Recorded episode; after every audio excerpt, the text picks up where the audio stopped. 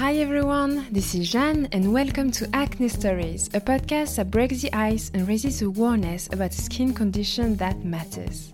The goal of this podcast is to make us feel better about ourselves, to accept our skin, to approach it differently, and perhaps discover solutions you have not yet heard of or tried.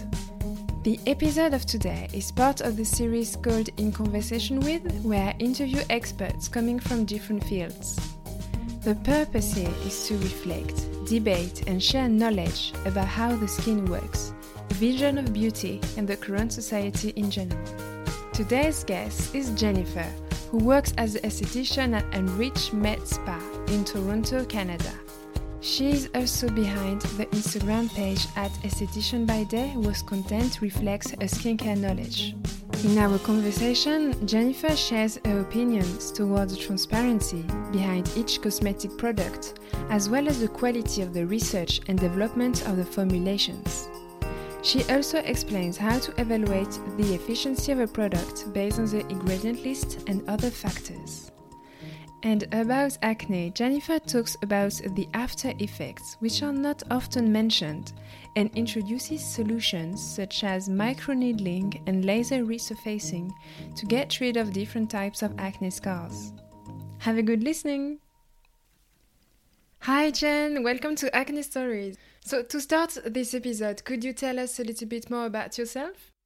Hi, Jan. Thank you so much for having me here on Acne Stories. I'm so excited that you reached out to chat, so I hope I can be of some help to you and your listeners today. But yes, a little bit about myself. Like you mentioned, I'm a medical esthetician and I work in a clinic called Enriched Med Spa here in Toronto, Ontario. And our goal is to partner with and advocate for our clients in order to help them achieve healthy skin. And we do this by performing a lot of different treatments and working with variety of product lines in order to accommodate for different skin types and conditions. And yes, also like you said, I go by esthetician by day on Instagram. And my goal with that space is to really uplift a community that values transparency and knowledge and vulnerability around skin. And it was totally inspired by the clients that I get to connect with at the clinic because being able to educate and inform our clients about making the right decisions for their skin is definitely one of the most fulfilling parts of being a medical esthetician. So I wanted to expand my reach, I guess, and be able to continue to share my knowledge and help and continue to help people. Um, and so I hope that's that's something I'm able to do for even just one person. Yes, that's definitely the kind of messages we want to share on Acne Stories as well. So, Jen, you work as an esthetician. So, my first question would be like, what matters the most for you in terms of skincare? For myself, when it comes to skincare lines and brands, I actually look a lot at the company's vision, their mission, their values and principles, and their approach to skincare first and foremost. And what I mean by that is, you know, I really value a brand that cares about educating their consumers, um, being transparent as, as much as they can be, of course, with their formulations and their ingredients and the quality of their research and their testing. Um, I also really value a brand that is straightforward. You know, they invest in the quality of their products as opposed to things like fluffy packaging or gimmicky marketing claims, you know, saying things like quote unquote, this will give you instant results or Botox in a bottle or you know, all natural, chemical free, like those claims don't have a lot of sustenance behind it. So I'd much rather, um, you know, invest in a company or purchase from a company that invests in the research, testing, and development more than anything. And when a company does do that, it'll be it's quite clear, it's quite evident. Um, you know, I a red flag for me is when a brand uses fear mongering to convince their consumers to buy their products. What I mean by this is claiming things like quote unquote chemical free, preservative free, paraben free. You know, parabens and preservatives are nothing to be feared, and chemicals are literally all around us. Um, water is a chemical substance, so it's nothing to be scared of. So I truly value and support skincare brands that build trust and credibility through the results and the quality of their products rather than, you know, scaring or intimidating their consumers into buying their products. Um, and now, when it comes to specific skincare products as opposed to entire brands, I will try to research ingredients and the formulation as much as I can before I try it or I recommend it. I'll get into that a little bit more later. But, you know, for example, when I'm looking for a product with vitamin C, vitamin C, as we know, is an incredibly beneficial ingredient, but as we also know, it's a very tricky ingredient to work with. So, in my research, I'll look for products that are made and formulated with other ingredients that ensure the vitamin C is stable, or, you know, they're formulated with a certain technology to ensure that the vitamin C doesn't oxidize quickly. So, yeah, those are kind of the things and factors I look for and I value in in, skincare brands and products. Yes, actually, in France, a law was passed in 2019, so it's quite recent, and it is now forbidden to write on cosmetic products like paraben free or sulfate free or silicones free. And um, thinking again of ingredients, there is a massive trend with the apps like it's this kind of apps you can scan a product and then it tells you if the product is um, good or bad or poor. It gives a rate, and um, it had a big impact on uh, consumer behavior actually.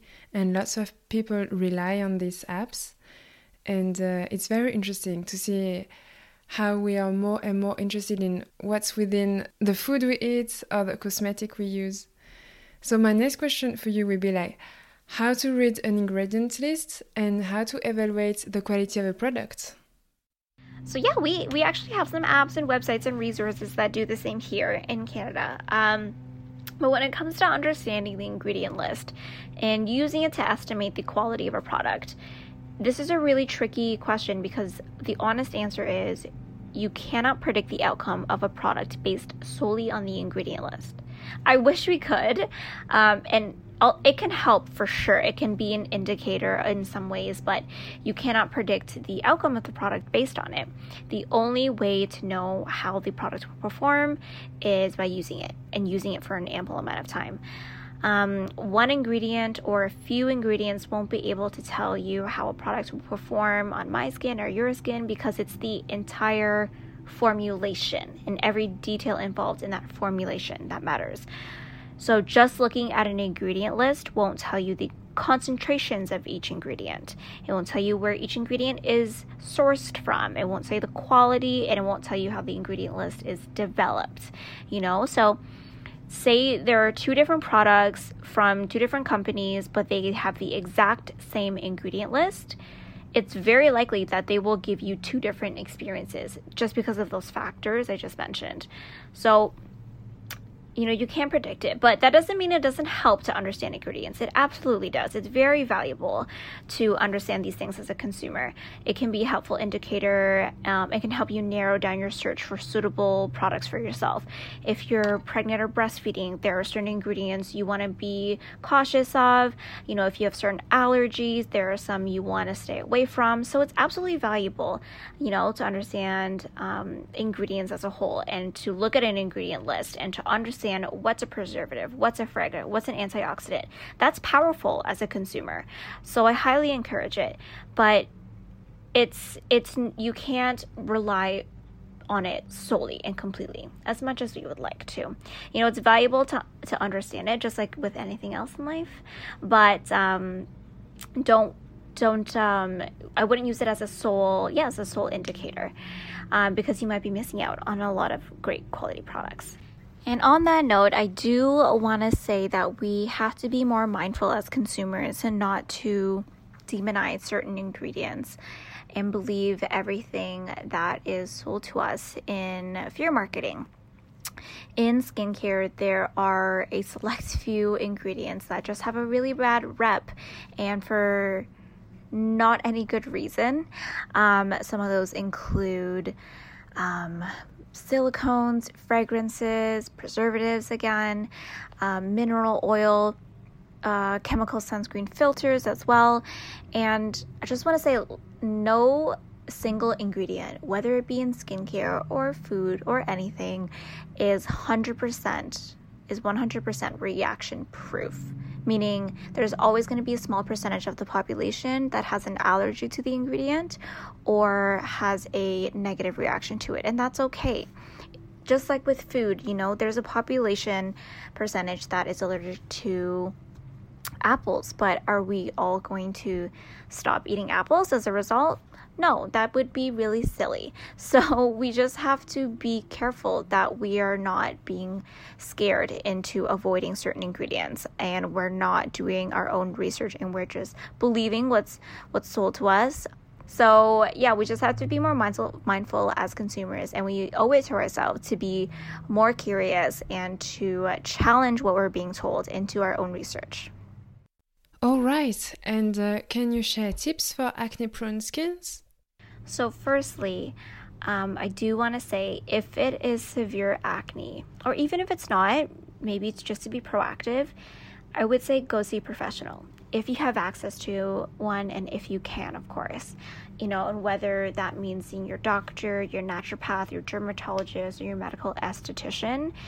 Um, acne looks different in everybody. It's incredibly unique and complex, and it often, therefore, needs a complex solution to help address it and make it better for the long term.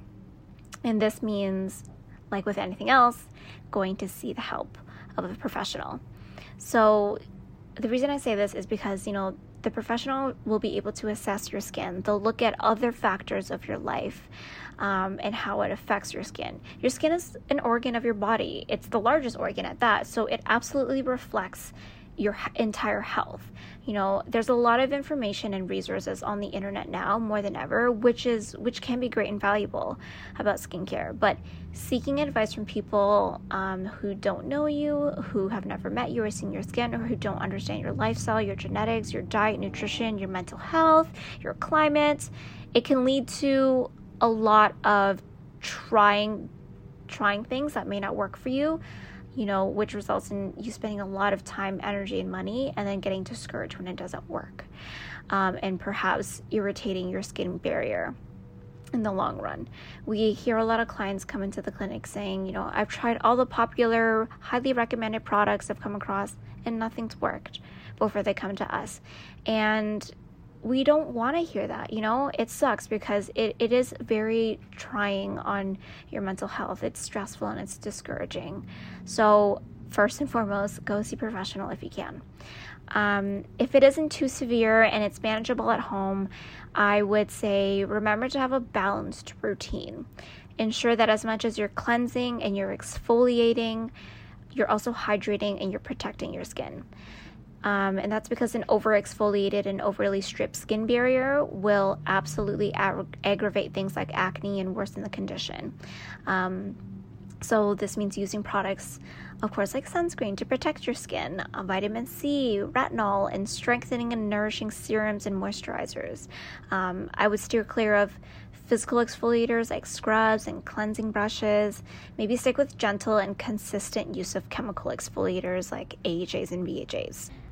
Another area that you can analyze and make changes with is your diet and specifically your your vitamins and nutrients. Ensuring that you are sufficiently getting the right amount of vitamins and nutrients that your body needs in order to maintain healthy hair, skin, nails, um, hormonal balances, and you can easily find out what your levels are currently at through a simple blood test. And if you find that you are deficient in anything, you can then make changes and improvements through your diet, or if for some reason you're not able to get enough of a specific nutrient or vitamin, or you, you need a lot more of it, you can always take additional supplements and vitamins to do so. Another area that sometimes we overlook are our medications. New medications can absolutely affect how your body, um, you know, produces certain hormones and its oil production levels, and it can reflect in your skin's health. Obviously, birth control is a common medication and it also commonly affects your skin, whether it be in a positive or negative way. So, obviously, consult your physicians on these things and they can work with you on making any set improvements or changes um, that you'd like. All in all, though, we we all know that acne can be a debilitating condition. It can stop people from doing the things that they love on a day-to-day basis. It can make them stop feeling like their full self. And that may sound dramatic to some, but to others, we know it's not. Um, so I will say, for anyone dealing with acne right now, my last piece of advice, and probably the most important one, is just ensure that you're taking care of your emotional and mental well being. And that can look like a lot of different things. It can look like surrounding yourself with people who uplift and support you. And it can also look like ensuring that you're making time for things that you love and for things that make you feel like your full self again. Thank you so much for your tips and your beautiful messages, Jennifer. The other thing with acne is the, the after effects, which are less mentioned in the beauty industry, I believe. However, it can be very difficult to, to get rid of acne scars, for instance, and also from a mental health point of view, it can take time to rebuild confidence. What kind of solutions could you suggest to the audience? Yes, absolutely. So, the conditions left over from acne are also very difficult to deal with sometimes. PIH, as you mentioned, is post inflammatory hyperpigmentation. They are the brown, purple, and sometimes even black marks left over from acne, and they are more common to occur in darker skin tones. Um, PIE is post inflammatory erythema, which are the red marks, and they are vascular lesions left over from acne. So, to, to prevent both, um, of course, getting it at the source, which means preventing inflammation when you're experiencing a breakout as much as possible. And this is why we say that it is so important not to pick or pop your pimples because you're causing inflammation and therefore increasing the likelihood of marks. So, um, also over exfoliating the breakout can inflame it as well. Um, certain foods in your diet can can contribute to this too. So try to consume foods that are anti-inflammatory and try to cut back on the foods that are that can cause inflammation or are inflammatory. And I would consult your physician about those things.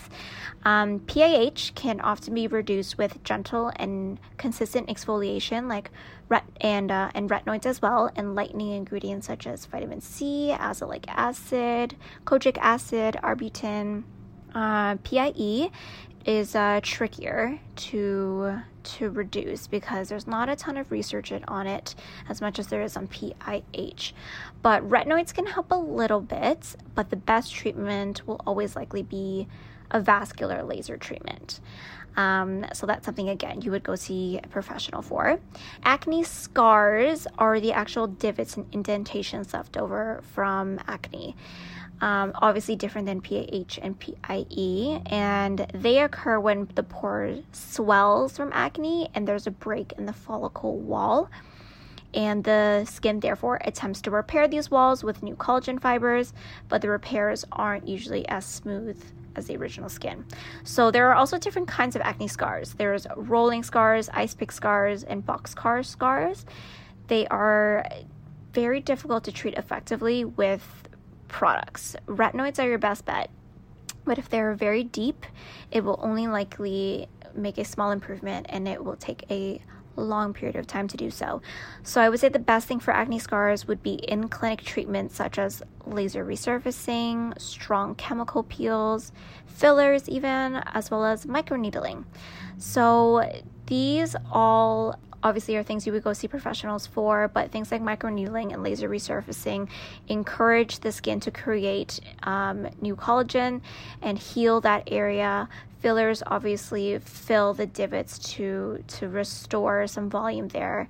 Um, so I know these treatments can be quite intimidating at first in more ways than one.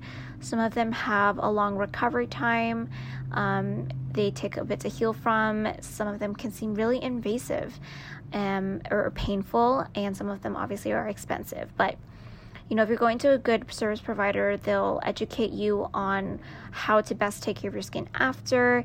And they are so worth it in the long term because you're probably saving yourself so much time, energy, and money, especially trying a long list of products that won't give you nearly the same results. So, because they're so difficult to treat, definitely something that is worth investing in.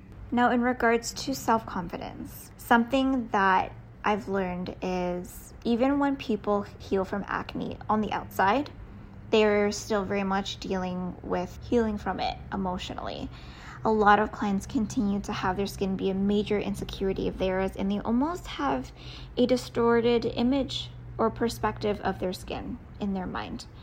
Um, and understandably so, right? So, to everybody out there dealing with acne or who have dealt with acne and are still trying to recover from from all that all the ways that it's affected your life I know it's easier said than done, but be kind to yourself and understand that although your skin can affect so much more than, than your appearance, you are also so much more than your skin. And so, everybody out there who perhaps has a close friend or a loved one dealing with acne and you want to support them so badly, but you're not sure how to, a few things I've learned is that it doesn't help when you point it out um, they're very likely aware and self conscious of their acne and their breakouts, so it's not necessary for you to bring it up in conversation. Don't offer your unsolicited advice, maybe, um, or tell them what you think might work unless they explicitly invite your opinion. And if they do come to you regarding their skin, that's amazing. Um, create a safe space for them to be vulnerable and hold no judgment. Don't downplay their insecurity and simply listen and support them. And if they ask for skincare tips and you're not an expert in the field, that's okay to say so and, and it's okay to suggest that they go see a, a professional. Thanks a lot for your tips and thank you as well for talking about solutions like microneedling and laser resurfacing. I do believe these solutions should be more often mentioned. And um, thank you so much, Jennifer, for taking the time to, to share your knowledge and to share tips on acne stories. I wish you a wonderful day. Bye bye. Thank you so much, Jan, for having me on Acne Stories again. I am so thankful for this opportunity and I look forward to connecting to your listeners and to continue connecting with you. I hope you enjoyed this episode. Should you have any question to ask to Jennifer, feel free to get in touch with her via her Instagram page at Esthetician by Day. And if you're interested in the solutions mentioned in the episode, feel free to explore the page Enriched Med Spa. If you would like to share your story or your opinion on the podcast, you can get in touch with me by writing to acne stories podcast at gmail.com. Feel free to share this episode on social networks and to review it on Apple Podcasts. Acne Stories is also available on Spotify, Deezer, and Instagram. Have a great day and see you soon for the next episode!